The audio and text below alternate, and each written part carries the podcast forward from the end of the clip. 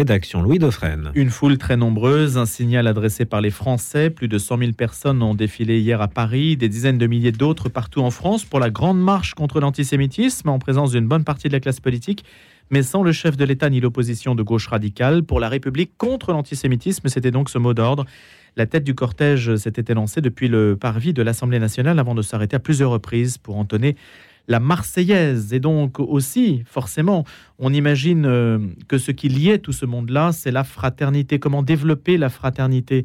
Eh bien, Michel de Rosen va nous aider justement à explorer ce concept, lui qui est déjà venu à plusieurs reprises sur notre antenne, chef d'entreprise, qui a dirigé des entreprises aux États-Unis et en France. Il a aussi servi l'État, notamment à l'inspection générale des finances, comme directeur de cabinet aussi du ministre de l'Industrie. Bonjour Michel de Rosen. Bonjour Louis Dauphren. Alors, vous avez déjà écrit sur l'égalité. Je sais que vous étiez venu en parler. On avait exploré ce concept auquel les Français sont très attachés. On sait que vous savez le mettre en tension.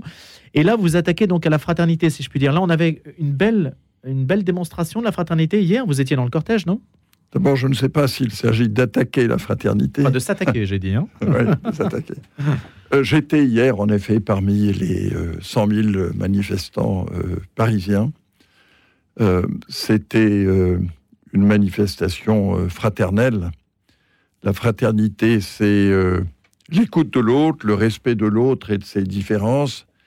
Et si nous étions nombreux à Paris et ailleurs en province à défiler, c'est que le thème pour la République et contre l'antisémitisme nous a inspirés nous étions donc nombreux à vouloir euh, être présents dans cette manifestation.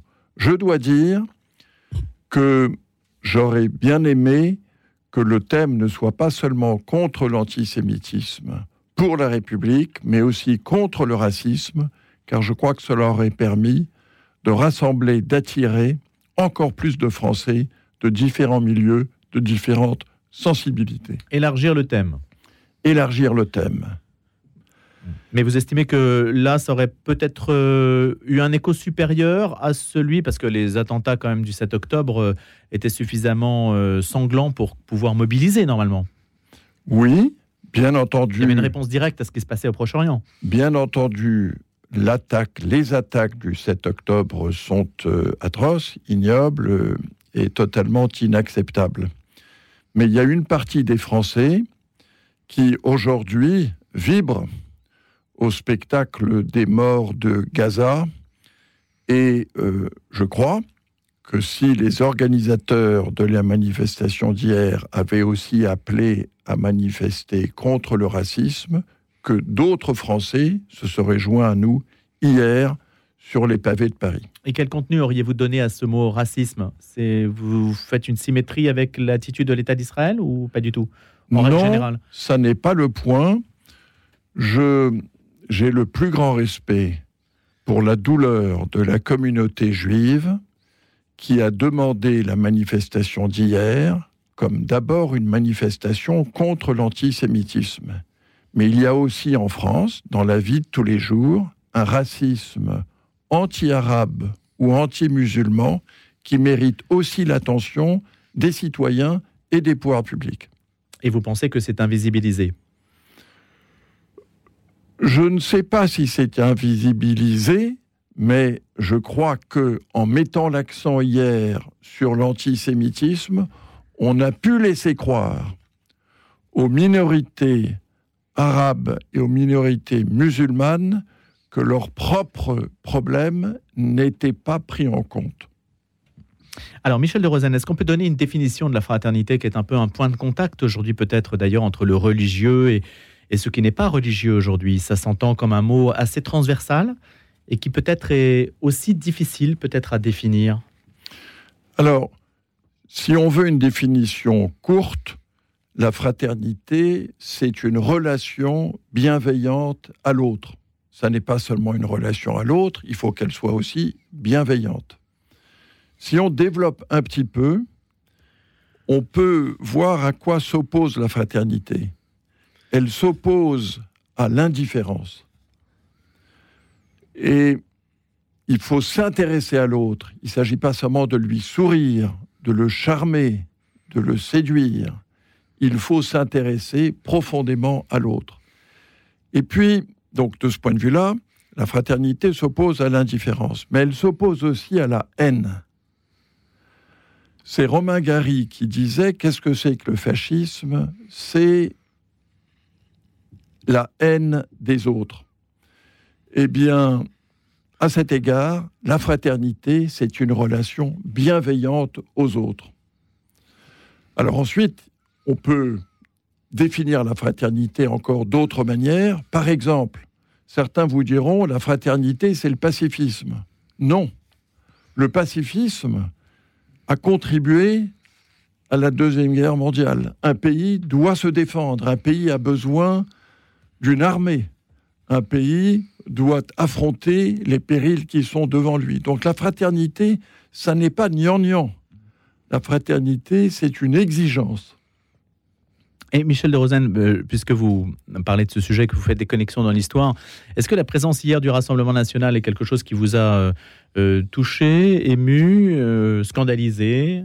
Au contraire, est-ce que vous êtes dit, oh, bah, écoutez, l'histoire finalement a passé et on, on est passé à autre chose aussi? Alors, j'ai deux réponses, ou, trois. À titre personnel, je ne me reconnais pas du tout dans les valeurs et les combats du Rassemblement national. Et du fond de mon cœur, je souhaite que le Rassemblement national n'accède pas au pouvoir. Ayant dit cela, la manifestation d'hier était une manifestation de rassemblement. Depuis Jules César et la guerre des Gaules, nous savons que les Gaulois puis les Français ont une capacité inégalable à la discorde. Tout est sujet de querelle. Hier, c'était une journée de rassemblement, c'était pas une journée de querelle.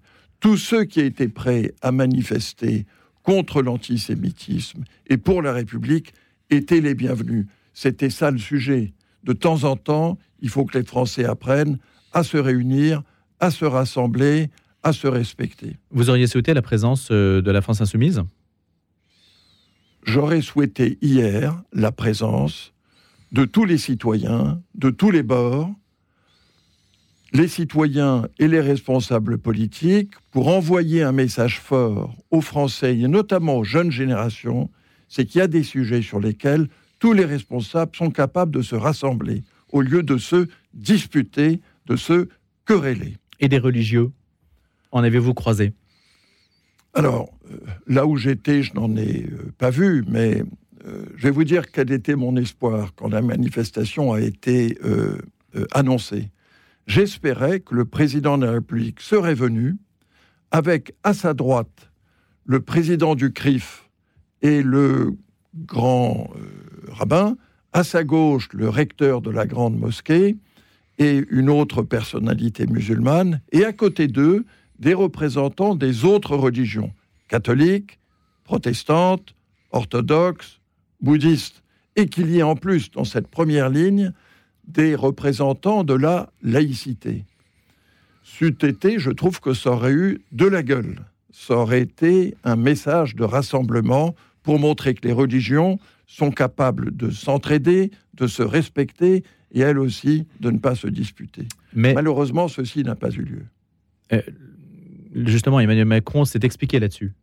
Pourquoi, euh, sinon il participerait à toutes les manifestations, c'est ce qu'il a dit. Chaque semaine, il ferait une manifestation s'il devait, que son rôle n'était pas euh, justement de manifester. Les décisions que le président de la République doit prendre sont souvent des décisions difficiles. J'ai entendu les raisons que le président de la République a données. Je continue de penser que hier, ça aurait eu de la gueule de le voir entouré des responsables, des représentants des grands cultes présents sur le territoire national.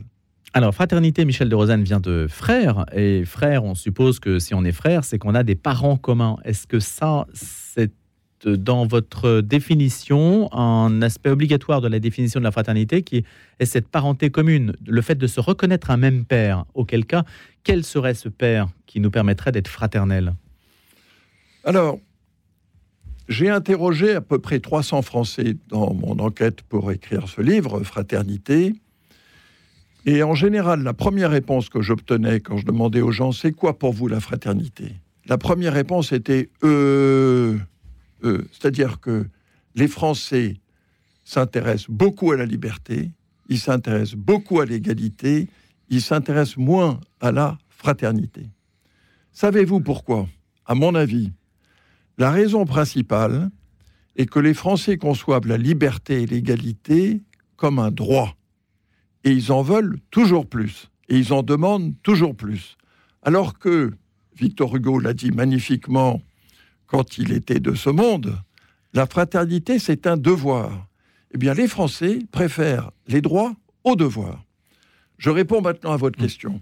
Il y a effectivement deux approches, si on simplifie, de la fraternité. Il y a d'une part la fraternité au sein d'une famille, avoir le même père, la même mère, être donc frère et sœur.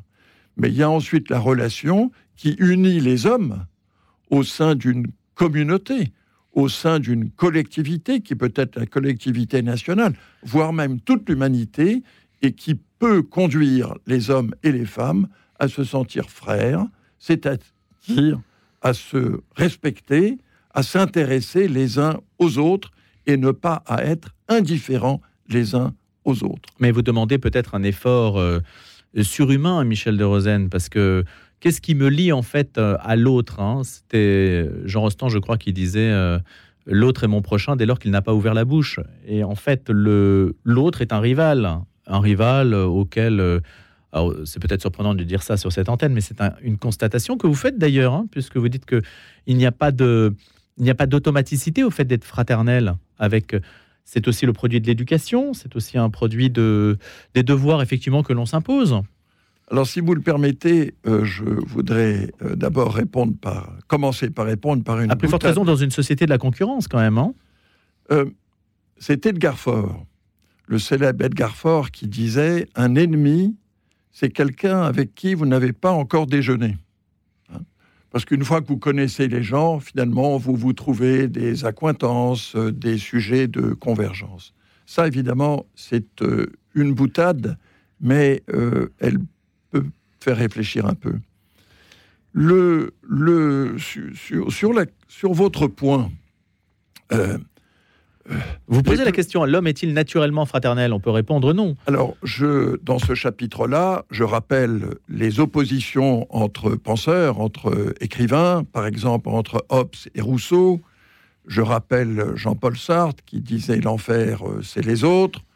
Euh, il y a eu, euh, et il y aura encore longtemps, des débats entre ceux qui pensent que l'homme est un loup pour l'homme euh, et que les relations entre les hommes ne peuvent être que euh, hostiles, et ceux qui, au contraire, pensent que la fraternité est euh, naturelle. Moi, je crois que nous sommes tous partagés, qu'il y a en chacun de nous une part sombre dans laquelle on peut être égoïste, éventuellement même violent, et dans le pire des cas même haineux. Songeons à Cain et Abel. Hein. Songeons euh, dans La Reine Margot, quand on voit le roi qui hait euh, ses frères. Euh, eh bien, il y a une part d'ombre. Et il y a aussi une part différente qui peut être stimulée par l'amour, par l'amitié, par l'exemple. Et quelquefois, une nation sombre dans la haine. C'est ce qui a été l'Allemagne nazie. Et puis à d'autres moments, au contraire, où c'est un risque pour nous. Pardon? C'est un risque pour nous aujourd'hui, Michel de Rosen? Euh, Si vous voyez l'urgence d'écrire sur le sujet, j'imagine que vous dites qu'il y a quelques dangers. Je vais vous dire, si j'ai écrit ce livre, c'est que j'ai été frappé. J'avais écrit, vous l'avez rappelé, un livre sur l'égalité. Ça m'a fait regarder la fraternité et j'ai été frappé de constater qu'il y a en ce moment, dans le monde, en France et dans le monde, un certain nombre de grandes tendances qui sont en train d'assiéger et d'asphyxier la fraternité. Je prends quelques exemples. L'exode rural, le passage de la vie dans les villages à la vie dans les villes, c'est pas bon pour la fraternité. Dans les villages, tout le monde se connaît. La relation peut être quelquefois un peu désagréable, mais au total, tout le monde se connaît. Il n'y a pas d'indifférence. Dans les villes, il y a beaucoup d'indifférence, il y a beaucoup de solitude. Deuxième exemple de grande tendance, la montée du narcissisme. De plus en plus, et cela est quelquefois encouragé par des psychologues qui vous disent Regardez-vous le nombril, intéressez-vous à vous. D'abord, vous êtes le grand sujet de votre vie. la montée du narcissisme est contraire à la fraternité. Troisième exemple, puisque je suis ici à Radio Notre-Dame, le déclin des grandes religions et des grandes idéologies est mauvaise pour la fraternité. Regardez le déclin, hélas, de l'Église catholique. Regardez le déclin du Parti communiste. Il y avait dans mon enfance, il y avait des colonies de vacances organisées les unes par l'Église catholique, les autres par le Parti communiste, qui ruisselaient de fraternité. Vous y passiez un mois, vous vous y faisiez des copains, des amis, c'était des lieux de fraternité. Il y a moins de production de fraternité aujourd'hui.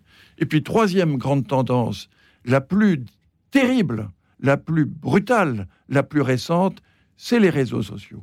Quand les réseaux sociaux sont apparus, nous avons tous cru qu'ils allaient faire un monde meilleur. En réalité, ils ont fabriqué un monde pire, dans lequel, au lieu d'être plus fraternels, les gens sont plus aveugles, plus égoïstes, plus indifférents les uns aux autres. Les réseaux sociaux conduisent les gens à se tourner vers ceux qui pensent comme eux, au lieu de respecter et de s'intéresser aux gens qui pensent différemment.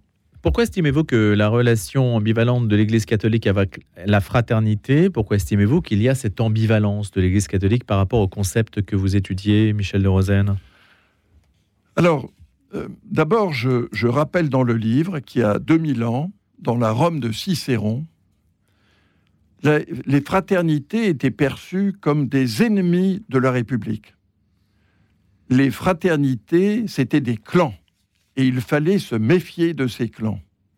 Et à cet égard, il y a eu tout un effort fait pour euh, bâtir un intérêt général, une euh, sphère publique qui aille au-delà de ces clans euh, qui s'opposaient les uns aux autres.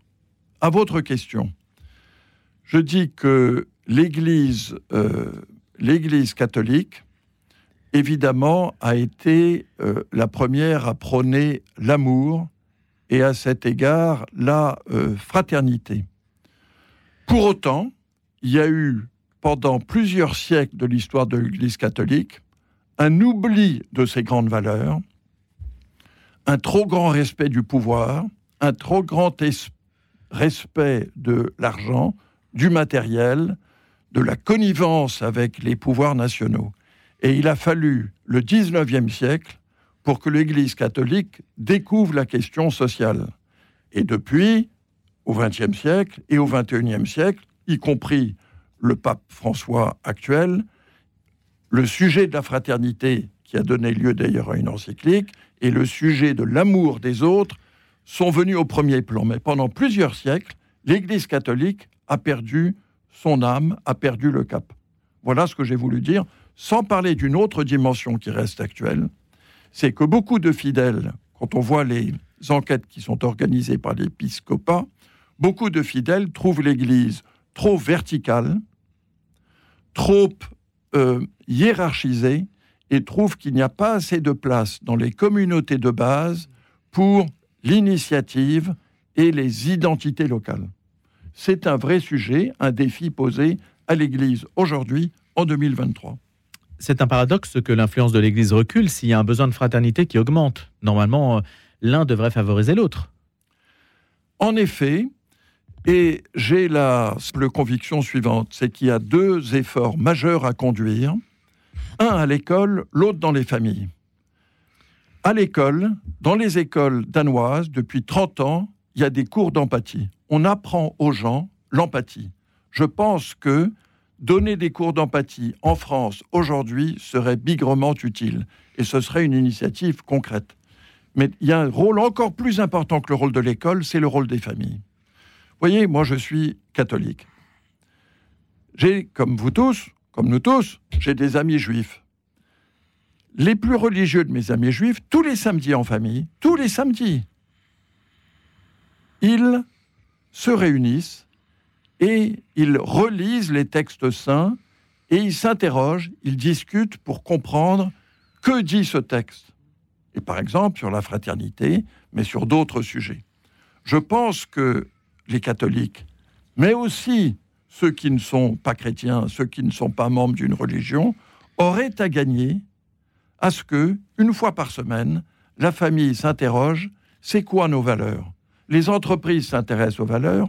Pourquoi un pays ne le ferait pas, mais surtout pourquoi une famille ne le ferait pas? Le principal rôle des parents, c'est pas de donner de l'argent aux enfants, c'est de leur donner des valeurs. Et à cet égard, il y a un défi pour toutes les familles françaises, c'est qu'elles se demandent quelles valeurs voulons-nous donner à nos enfants. La fraternité, à mon avis, doit en faire partie. Michel de Rosen, l'égalité, donc, qui est une autre passion française, euh, s'accompagne aussi d'un système redistributif euh, dont euh, vous estimez peut-être qu'il amène à, aussi une certaine pression fiscale excessive, etc., en tout cas pour les chefs d'entreprise. Est-ce que vous estimez que la fraternité, en fait, elle a un coût qui est mesuré par l'État? Est-ce qu'on la délègue à l'État via la solidarité? Non, je crois qu'il ne faut pas confondre la fraternité et l'égalité ou la redistribution. L'égalité euh, elle, et la solidarité, elles passent en effet par des systèmes, et notamment en France, un système redistributif qui est euh, très important. Je pense que nous avons poussé cette logique tellement loin en France que cela a affaibli la fraternité. J'ai vécu vous voyez, j'étais chef d'entreprise euh, d'une entreprise franco-américaine. Nous avions quelques milliers de personnes aux États-Unis, dans la filiale américaine, et on organisait des événements pour les collectivités locales dans lesquelles nous étions présents. Et chacun des salariés donnait, mais les Français disaient Moi, j'ai pas à donner, je paye des impôts, j'ai pas à donner. Je pense donc que trop de redistribution, trop de présence de l'État affaiblit le réflexe de générosité et de fraternité des Français. Et je pense, si vous le permettez, une deuxième chose, c'est que nous sommes un pays très vertical, dans lequel, dès qu'il y a un problème, les gens se demandent que va faire l'État? Que peut faire l'État? Qu'est-ce que l'État va me donner? Or, la fraternité, c'est pas le vertical, c'est l'horizontal. La fraternité, c'est regarder à droite et à gauche pour voir qu'est-ce que je peux faire pour mon prochain, pour mon voisin. Eh bien, ce sera la leçon justement de fraternité de Michel de Rosen, publiée chez Odile Jacob. Merci beaucoup d'être venu ce matin nous en parler en écho à l'actualité. Je rappelle que vous êtes chef d'entreprise et que vous avez dirigé des entreprises aussi bien en France qu'aux États-Unis. Merci Michel de Rosen, à bientôt.